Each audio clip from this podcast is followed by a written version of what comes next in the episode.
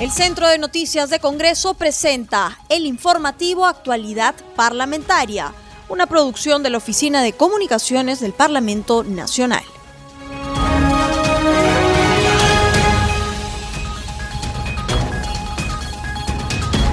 ¿Cómo están amigos? Bienvenidos al programa Actualidad Parlamentaria, una producción de CNC Radio del Congreso. Este programa se transmite en las regiones de Apurímac, Radio Horizonte e IRL, en Arequipa, Radio Las Vegas de Moyendo, en Ayacucho, Radio Guanta, en Cusco, Radio Guaynapicchu 101.7 FM, en Ica, Radio Star Plus 95.1, en La Libertad TV Cosmos 103.30 FM. Los saluda Rómulo Vargas y los acompañaré en en esta jornada informativa.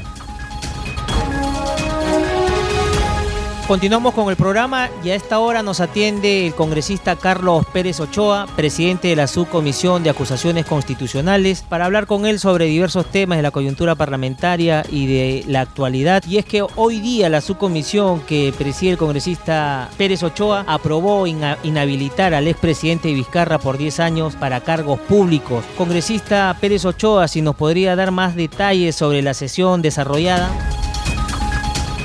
Rómulo, qué gusto. Tuvimos eh, la sesión de la Subcomisión de Acusaciones Constitucionales. El congresista delegado de las denuncias constitucionales 423 y 427, el congresista Jim Mamani, hizo la presentación y sustentación de eh, su informe final eh, y se procedió pues al debate correspondiente y a la votación. por 15 votos a favor y dos abstenciones, este informe final ha sido aprobado. Congresista Pérez Ochoa, ¿y la misma suerte han corrido las ex ministras Macetti y Astete? Sí, el informe eh, ha hecho la propuesta y en efecto se ha aprobado eh, una escala de sanciones eh, que van por el lado del señor Vizcarra 10 años, a la señora Macetti 8 años y a la señora Astete 1 año. Congresista Pérez Ochoa, ¿y cuál es el siguiente paso, ya que esto se aprobó en la subcomisión? Ahora, ¿cuál es el paso siguiente con este tema? Bueno, lo que ahora eh, sigue es que eh, juntemos las firmas de los 15 congresistas. Tú sabes que estos documentos eh, tienen que ser suscritos por eh, quienes lo aprobaron. Entonces ahora eh, sucede que tenemos que completar eh, las firmas de los señores congresistas que votaron a favor de aprobar este informe. Una vez que eso se complete, se oficia a la comisión permanente para que en función a su agenda lo pueda programar y se pueda realizar la audiencia en esa etapa. Congresista, y en torno a los casos que se están desarrollando al interior del país con el tema de vacuna gay también, ¿ustedes también van a entrar a ver estos, estos temas? No, eh, nosotros eh, tenemos eh, jurisdicción si podemos llamarlo de alguna manera, eh, prevista en el artículo 100 de la Constitución respecto a qué altos funcionarios están eh, sujetos a denuncias constitucionales. Eh, son el presidente de la República, los ministros, los congresistas, los magistrados supremos, los fiscales supremos y también los contralores generales de la República. Esos son los altos funcionarios que pueden ser acusados constitucionalmente. Y cambiándole de tema, congresista, ¿qué balance podríamos hacer sobre el proceso de vacunación que se viene desarrollando en nuestro país? Rómulo, yo creo que aquí eh, hay que ser muy incisivos, muy críticos y preocupa la lentitud con la que avanza este proceso. Eh, estamos a un ritmo de 20 mil vacunados por día, pero lo más preocupante es que al parecer ya las vacunas no están disponibles, ya se están acabando y no hay a la vista más lotes. Eh, la presidenta del Consejo de Ministros de pronto nos habla ya que las vacunas van a llegar en el primer semestre. El primer semestre pues obviamente todavía es en el mes de junio, concluye en junio, entonces estaríamos, por no decir van a llegar en junio, nos dice eh, en el primer semestre, ¿no? Entonces eh, yo creo que el, Ejecutivo tiene que hacer todos los esfuerzos necesarios a fin de lograr traer mayor cantidad de vacunas en el más breve plazo. La inmunidad de rebaño se va a lograr eh, cuando la mayor cantidad de peruanos estemos vacunados. Esa, esa es la meta, ese es el objetivo eh, primordial que tiene que seguir este gobierno. Y lo segundo, obviamente, es garantizar pues las elecciones generales en forma limpia, transparente eh, y que imparciales, ¿no? Que permitan que la población peruana pueda tomar la mejor decisión respecto a sus nuevas autoridades. Congresista Pérez Ochoa, y en ese sentido, ¿usted cómo ha visto la vacunación en la región a la que pertenece?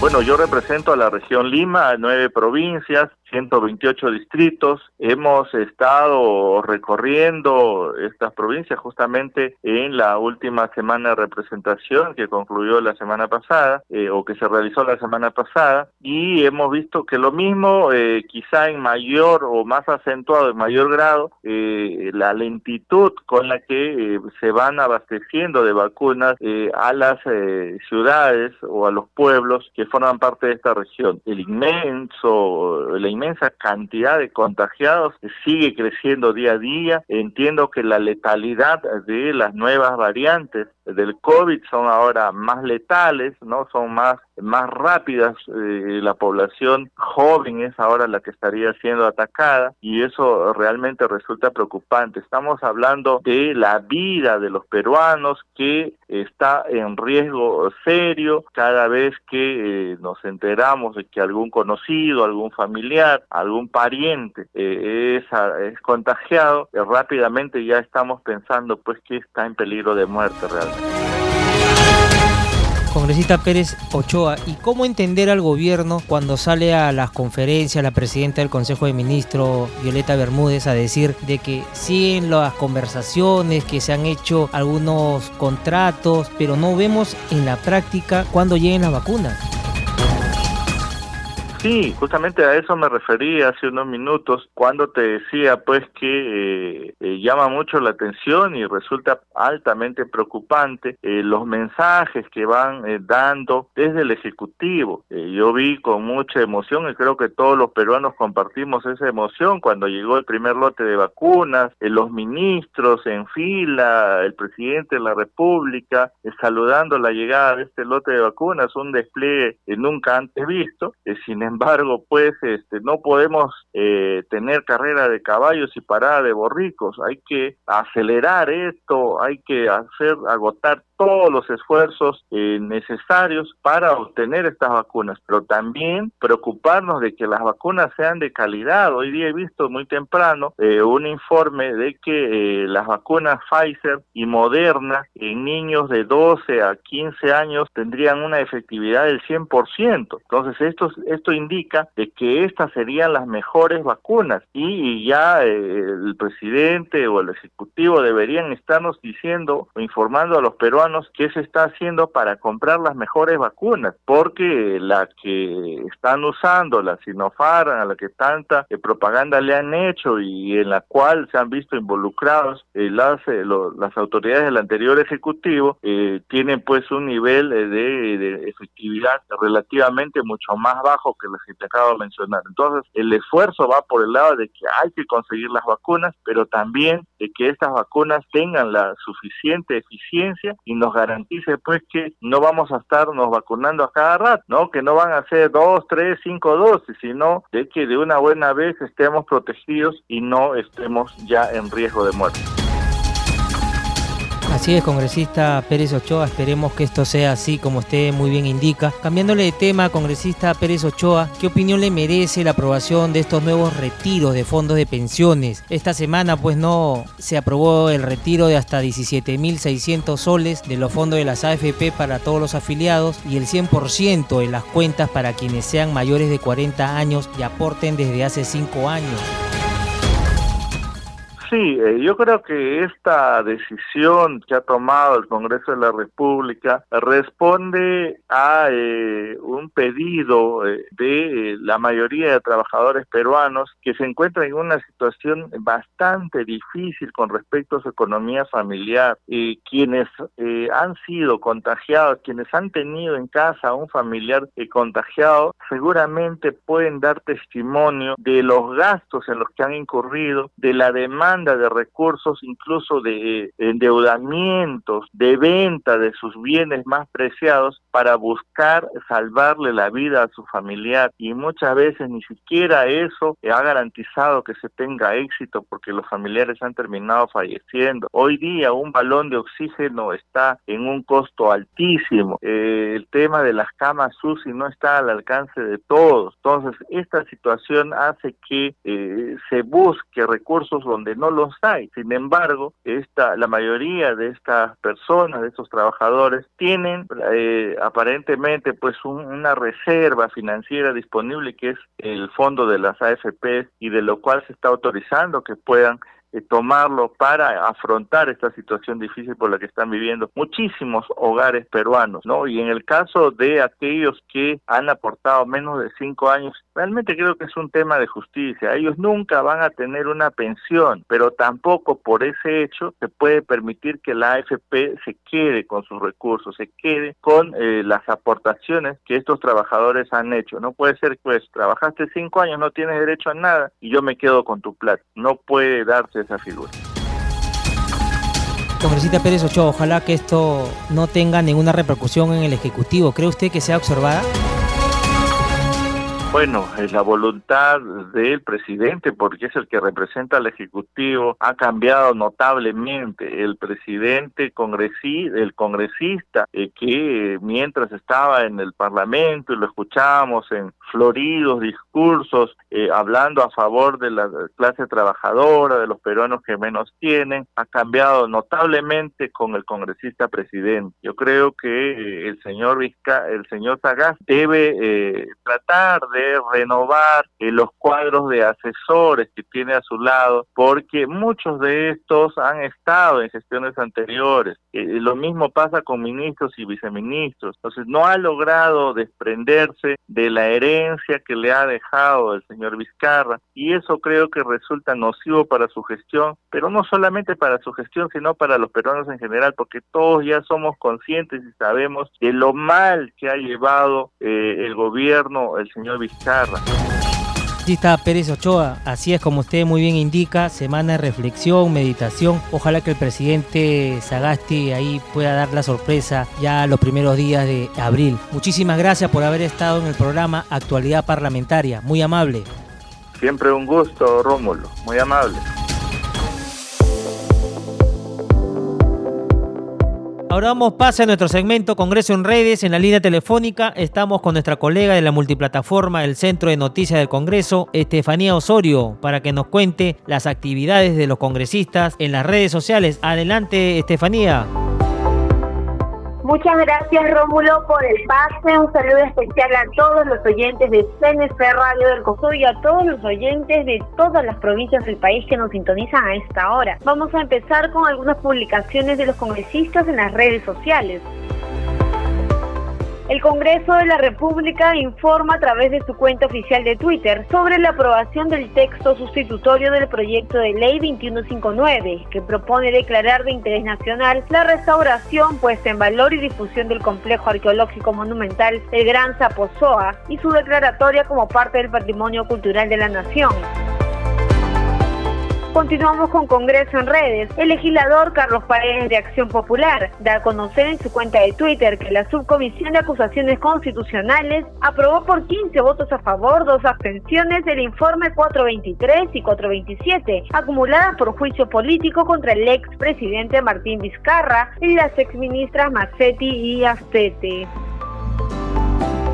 Seguimos con más información de las redes sociales. En Twitter el parlamentario Daniel Ostea del FREPAP señala que hizo llegar oficio al ministro de Agricultura, Federico Tenorio, solicitando con carácter de urgencia una audiencia para los gremios y asociaciones agropecuarias de Majes y La Joya Arequipa, para que expliquen la problemática que afronta este sector. Por su parte, el Partido Morado señala en su cuenta de Twitter como un hito histórico la aprobación de la moción para declarar el estado de emergencia ambiental y climática nacional e indica como un paso muy importante para el bienestar de la naturaleza y las personas en el Perú.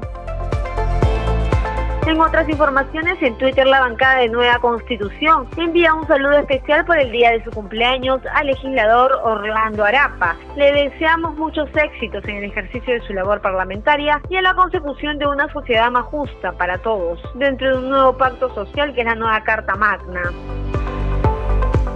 Bueno, Rómulo, esto fue nuestro segmento Congreso en Redes. Solo para recordarles a todos nuestros oyentes que siempre pueden mantenerse informados de las actividades parlamentarias. Ya saben que nos encuentran en Facebook, en Twitter y en Instagram. Estamos como Congreso Perú. Adelante contigo en estudio. Gracias, Estefanía, por tu reporte. Nos reencontramos el día de mañana.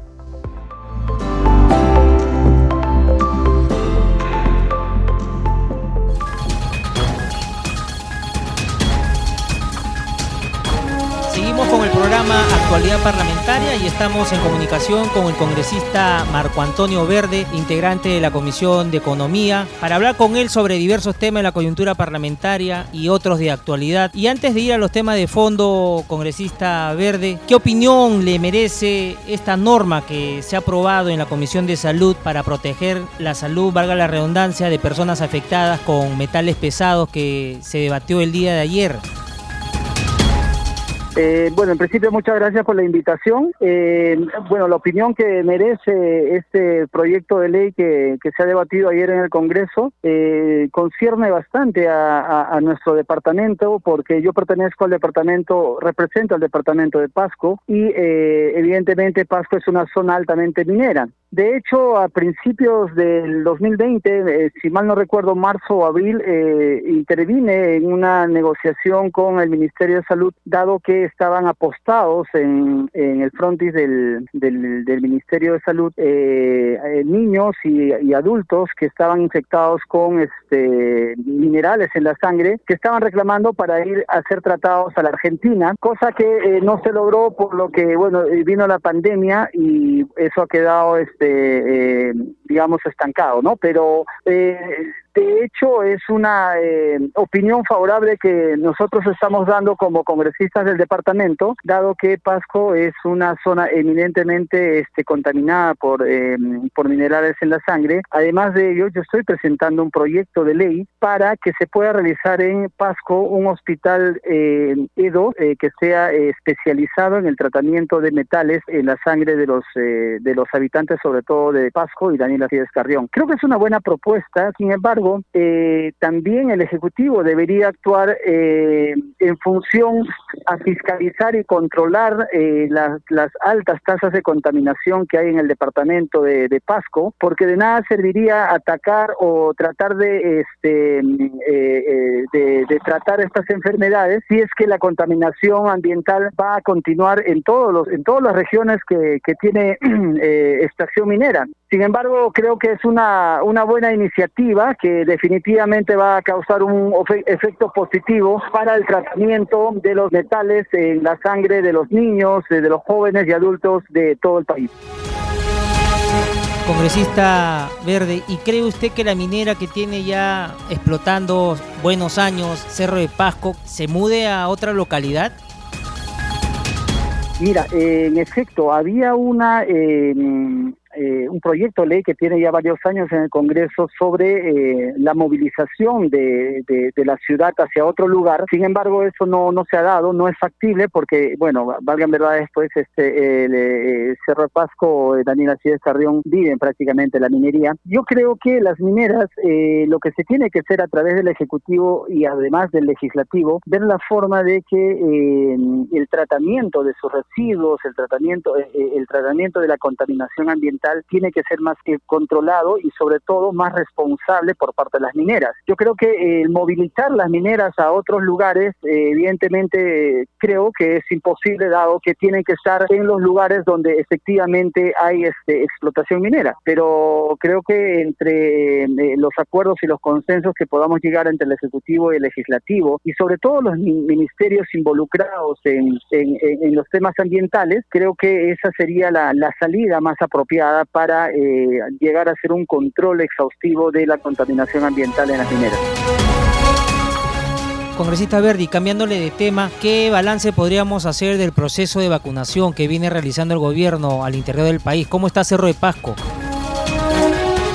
Bueno, el proceso de vacunación se está dando de manera eh, normal, al, igual que los otros departamentos. De hecho, eso ya tiene la eh, injerencia directa a la gobernación y ellos a su vez están haciendo la redistribución de las vacunas en todo el departamento. Em, se está haciendo de acuerdo a, la, eh, a las prioridades que ha este, dictaminado el gobierno, de acuerdo a las edades, la primera línea y también de acuerdo también a, la cantidad de vacunas que estamos recibiendo. Creo que sería fenomenal pues que este, pudiéramos atender la necesidad de todo el departamento. Eso sería siempre y cuando tengamos el 100% de las vacunas de acuerdo a la población existente, pero eh, por el momento es imposible. De hecho, se está avanzando, este, sobre todo en la vacunación de la primera línea de los médicos, enfermeros, doctores y también de las personas más vulnerables. ¿no? En, en mi departamento está este, desenvolviéndose de manera normal la vacunación, al igual que otros departamentos. Verde, esperemos que se agilice más ¿no? el tema de la vacunación a nivel nacional. Y cambiándole de tema, congresista Verde, como integrante de la Comisión de Economía, ayer se aprobó los nuevos retiros de fondos de pensiones. El Congreso aprobó el retiro de hasta 17.600 soles de los fondos de las AFP para todos los afiliados y el 100% de las cuentas para quienes sean mayores de 40 años y aporten desde hace 5 años. Ya era un tema que se venía dilatando, ¿no, congresista Verde?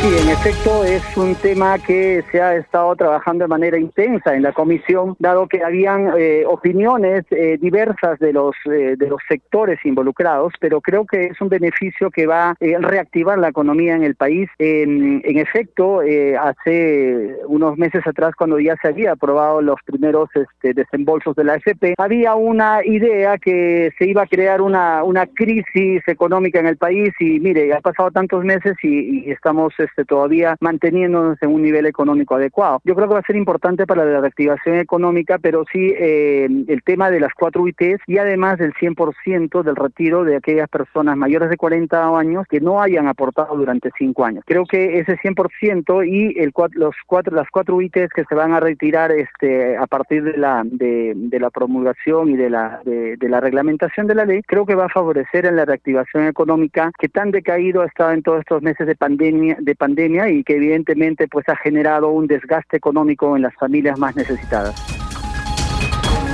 Congresista Verde, ¿y cree usted que el Ejecutivo observe este tema?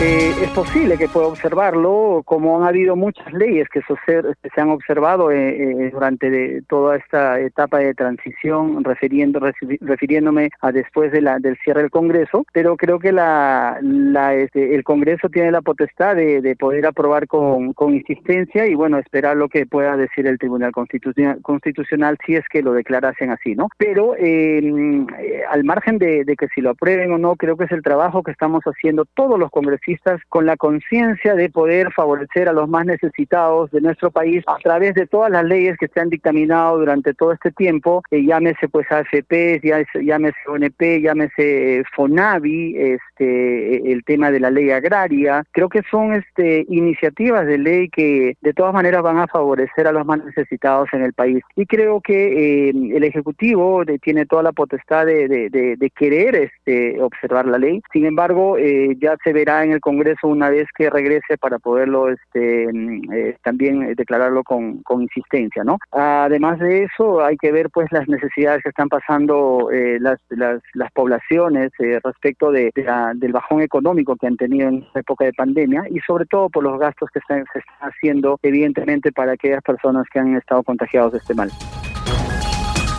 Congresista Verde, como última pregunta, ¿qué balance podríamos hacer sobre la semana de representación que terminó? ¿Cuáles han sido las actividades que ha desarrollado usted por Cerro de Pasco?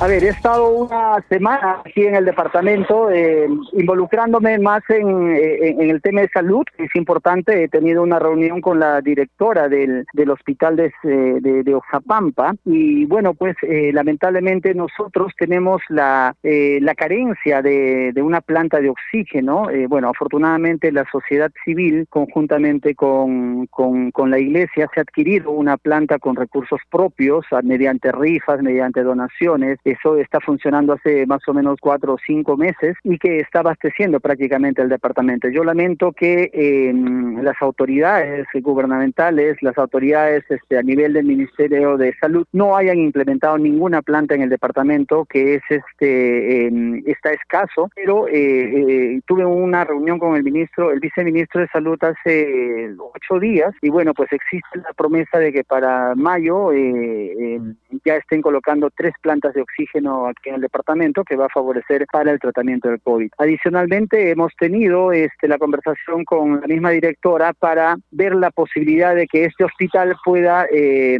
eh, eh, volverse una unidad ejecutora para que puedan ellos ejecutar sus mismos presupuestos, dado que la gobernación regional muchas veces no distribuye los, presupuestos equitativamente, que es importante para el tratamiento de la salud. Por otro lado, he tenido reuniones con la Universidad de Daniela Cides Carrión eh, de Oxapampa, filial Oxapampa, donde se han eh, verificado diversas irregularidades, eh, posibles actos de corrupción en las construcciones que se han dado aquí, además de tenido comunicación con autoridades de la misma Universidad de Pasco o ex autoridades que van a hacer una denuncia oficial con la SUNEDO respecto de algunas irregularidades o supuestos actos de corrupción que se han dado a nivel de la Universidad Daniela Cides Carrión. Además de eso, pues hemos visitado este, de, mejoramiento genético del ganado vacuno aquí en la selva de, de Oxapampa y que, bueno, evidentemente pues este, nos da una luz de esperanza para la mejora de la ganadería en toda la selva central. Congresista Verde, muchísimas gracias por haber estado con nosotros en el programa Actualidad Parlamentaria. Muy amable. Ya estaremos hablando con usted más en detalle sobre sus proyectos y otras actividades que desarrolle. Gracias. Qué ocurrencia, qué ocurrencia. Muchísimas gracias a ustedes. Un abrazo. Ya no hay tiempo para más, no sin antes recordarles que nuestro programa se transmite en las regiones de Huánuco, Radio Chalon Plus, en La Libertad, Radio San Juan, en Lima Metropolitana, Radio Eco, en Pasco, Corporación de Cerro de Pasco 96.1 FM, en Puno, Radio TV Perú. Conmigo será hasta la próxima. El Centro de Noticias de Congreso presentó el informativo Actualidad Parlamentaria, una producción de la Oficina de Comunicaciones del Parlamento Nacional. Los invitamos a visitar nuestras redes sociales y sitio web www.congreso.gov.pe.